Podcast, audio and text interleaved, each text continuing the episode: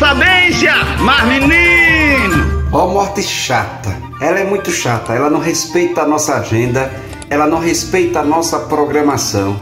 Só para provar, gente, que tempo é uma questão de preferência.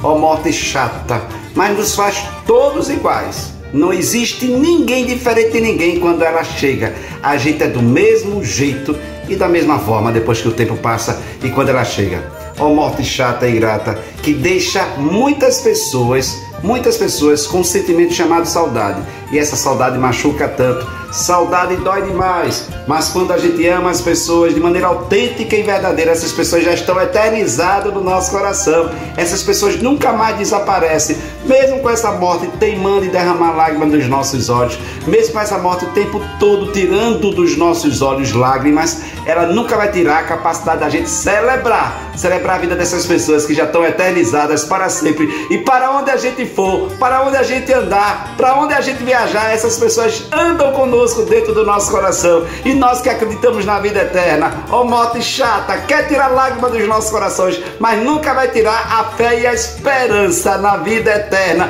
porque nós amamos e essas pessoas já estão eternizadas no nosso coração. Mas lembre-se, tempo é uma questão de preferência. Aproveite para ficar com as pessoas que você ama cada minuto e cada segundo, porque ela mostra pra gente que tempo é só uma questão de preferência, entendeu? Sou eu, Padre Arlindo. Bom dia, boa tarde, boa noite.